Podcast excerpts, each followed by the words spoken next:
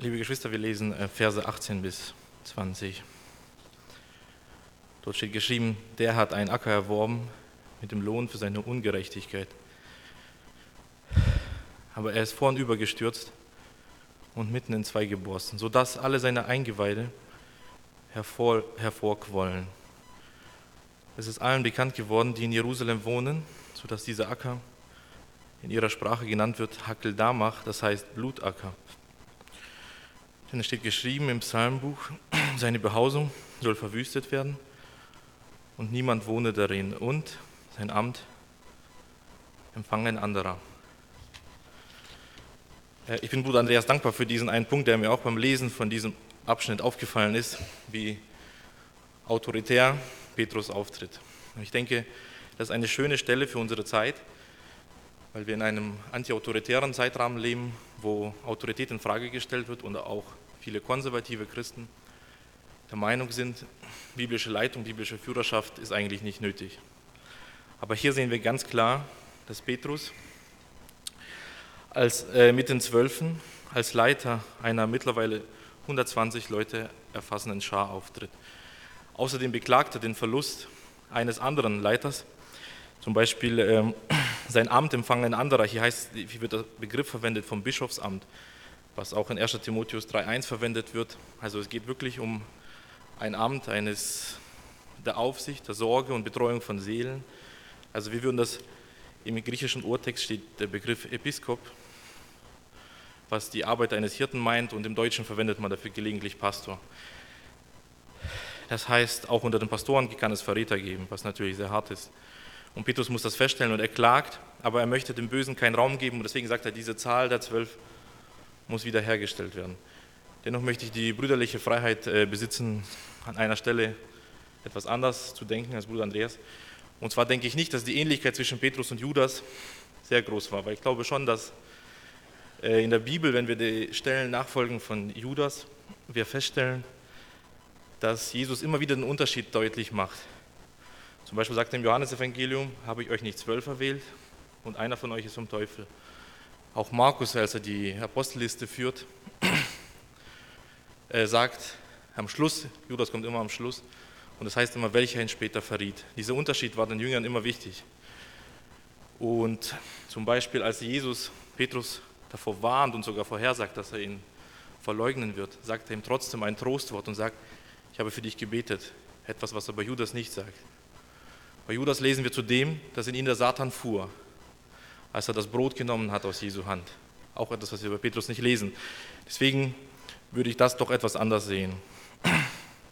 Aber dennoch denke ich mir, dieses Moment, als diese 120 äh, Jünger Jesu mit den zwölf Aposteln versammelt sind in einem Raum, ich glaube, das ist einer der besonderen Momente in der Bibel. Wenn ich ein Künstler wäre, würde ich gerne lernen oder wissen, wie man genau diesen Moment festhält.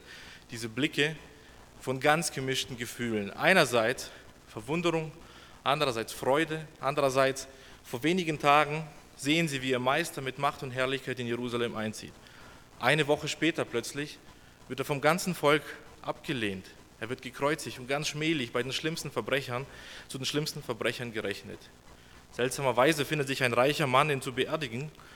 Und die Jünger denken sich, nun ja, drei Jahre Nachfolge, aber irgendwie hört das mittendrin mit einem losen Ende auf. Doch Gottes Plan geht weiter, denn Gott kann nicht tot sein.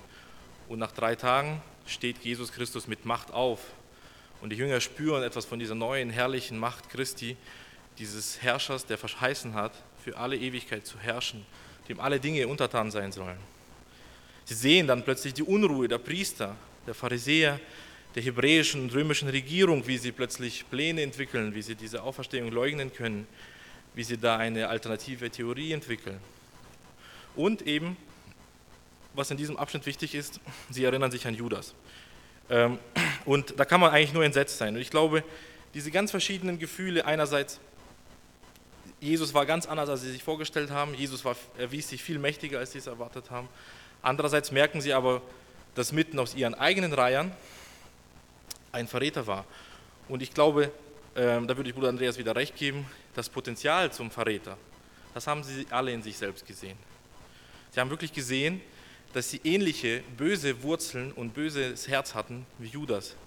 Denn auch sie haben oft Unglauben gehabt. Als sie auf dem Schiff waren, hatten sie keinen Glauben, sondern Unglauben. Auch sie hatten oft Menschenfurcht.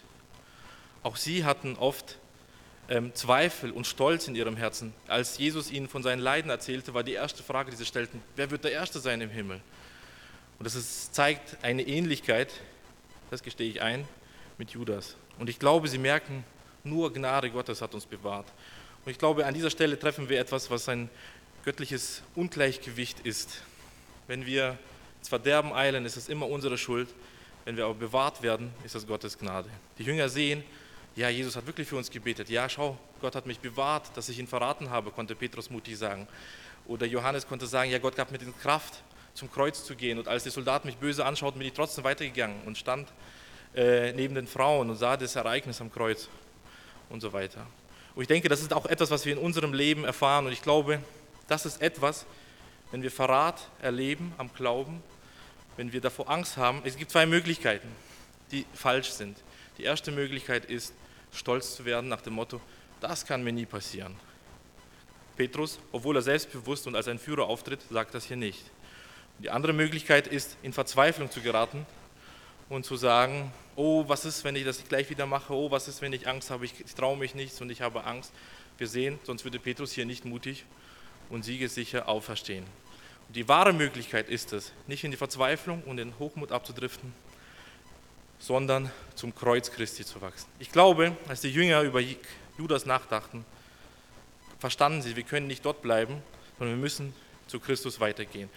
Und das bestärkt mich vor allem darin, woher weiß ich, dass sie eigentlich so viel darüber nachgedacht haben? Weil die zwei Verse, die Lukas hier zitiert, um auf die Idee zu kommen, dass diese messianisch sind, da muss man schon einige Zeit nachgedacht haben über die Texte. Und sie haben die ganze Zeit gedacht, wie kriegen wir Judas mit dem Ereignis am Kreuz in Verbindung. Und sie ringen sich durch und verstehen das plötzlich und erkennen die Leidens- und die Rachepsalmen, Psalm 109 und 69, als ähm, Erlebnisse oder als Gebete und Lieder Jesu. Möglicherweise haben sie sogar in den drei Jahren der irdischen Nachfolge Christi Jesus Christus selber gehört, wie er diese Psalmen gesungen hat. Denn Juden haben mit Freuden und gerne Psalmen auswendig gelernt, aufgesagt und sicherlich hat Jesus Christus das auch immer gemacht. Und als sie das plötzlich vor sich haben, wird das deutlicher. Und ich möchte auf beide Zitate eingehen. Aus Psalm 109 können wir lernen, was Judas wirklich verloren hat, als er Christus verriet. Es ist wirklich beeindruckend, was wir hier lesen. Ab Vers 7 möchte ich lesen. Wenn er gerichtet wird, soll er schuldig gesprochen werden. Und sein Gebet werde zur Sünde. Seine Tage sollen wenige werden und sein Amt soll ein anderer empfangen. Judas hatte nur die Gier. Und schauen wir, was wir im nächsten Vers lesen, Psalm 109, Vers 9. Seine Kinder sollen Waisen werden und seine Frau eine Witwe. Seine Kinder sollen umherirren und betteln und vertrieben werden aus ihren Trümmern. Es soll der Gläubige alles fordern, was er hat, und Fremde sollen seine Güter rauben, und niemand soll ihm Gutes tun. Und niemand erbarme sich seiner Weisen, seine Nachkommen sollen ausgerottet werden. Ihr Name soll schon im zweiten Glied getilgt werden. Möglicherweise sind die Nachkommen Judas dann in dem jüdischen Krieg im Jahr 17 nach Christus umgekommen und niemand gedachte mehr ihrer. Auf jeden Fall deutet das Psalm 109 das an. Judas sah vor Gier nicht die Verantwortung, die er hatte für die Gemeinde, denn er hat ja sein Amt des äh, Pastors, wie wir schon ausgearbeitet haben, aufgegeben. Er hat auch seine ganze Familie vernachlässigt. Er hat nicht gesehen, dass seine Frau eine Witwe wird, seine Kinder Waisen. Und Waisen die sowohl von, von Jüngern gemieden wurden, wie auch von Juden. Denn er hat sich nun mit beiden Parteien, sage ich mal, im Volk Israel verdorben. Lukas lebt in der Apostelgeschichte wie auch in seinem Evangelium von Zitaten und Anspielungen und Bildern des Alten Testaments. In der Apostelgeschichte zitiert Lukas 27 explizit, also wortwörtlich aus dem Alten Testament und neunmal zitiert er zusätzlich ohne das zu sagen, ich zitiere oder wie wir es hier lesen, wie geschrieben steht. Und hier sind zwei Stellen und die zweite Stelle, ähm, Psalm äh, 69, äh, ab Vers 23. Es kann sein, dass ich es jetzt verwechselt habe und das vorher 69 war und das jetzt 109 ist, Entschuldigung. Ähm, ihr Tisch werde vor ihnen zur Falle, zur Vergeltung und zum Strick. Ihre Augen sollen finster werden, dass sie nicht sehen und ihre Hüften lass immer fortwanken. Gieß deine Ungnade über sie aus und dein grimmiger Zorn ergreife sie. Ihre Wohnstadt soll verwüstet werden und niemand wohne in ihren Zelten, denn sie verfolgen, den du geschlagen hast und reden gern von dem Schmerz derer, die du hart getroffen hast. Was sofort auffällt, ist, Petrus oder äh, Lukas zitiert hier diesen Vers in Einzahl. Seine Wohnstadt soll verwüstet werden, obwohl es hier im Psalm 109, also im Original, in der Mehrzahl heißt, ihre Wohnstadt soll verwüstet werden. Was denn nun? Das zeigt erstens, was ich schon angedeutet habe, dass die Jünger sich viel Gedanken gemacht haben darüber und dass es sehr üblich war im Neuen Testament, mehr den Sinn zu wiedergeben. Das heißt, man wollte sagen, hm, um was geht es eigentlich in diesem Psalm 109? Das, was wir dort sehen, ist eine Verheißung, was die Gemeinde erleben wird. Es gab in der Gemeinde Gottes, wie Bruder Andreas schon gesagt hat, nicht nur einen Verräter. Es gibt sie immer wieder und es wird sie immer wieder geben.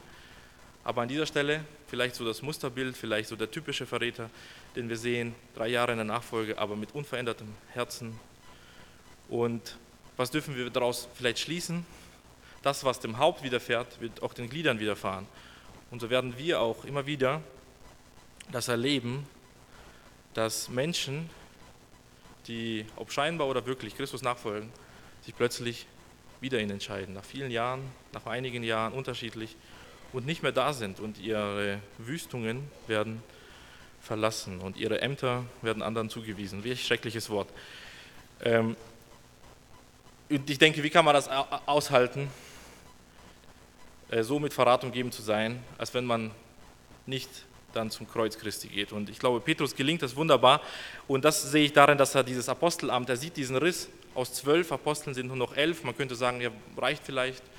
Nein, die sagen, wir wollen zeigen, dass dieser Riss nicht bleibt. Wir wollen ihn so schnell wie möglich heilen. Noch vor Pfingsten wird diese Frage geklärt. Das finde ich so beeindruckend. Amen.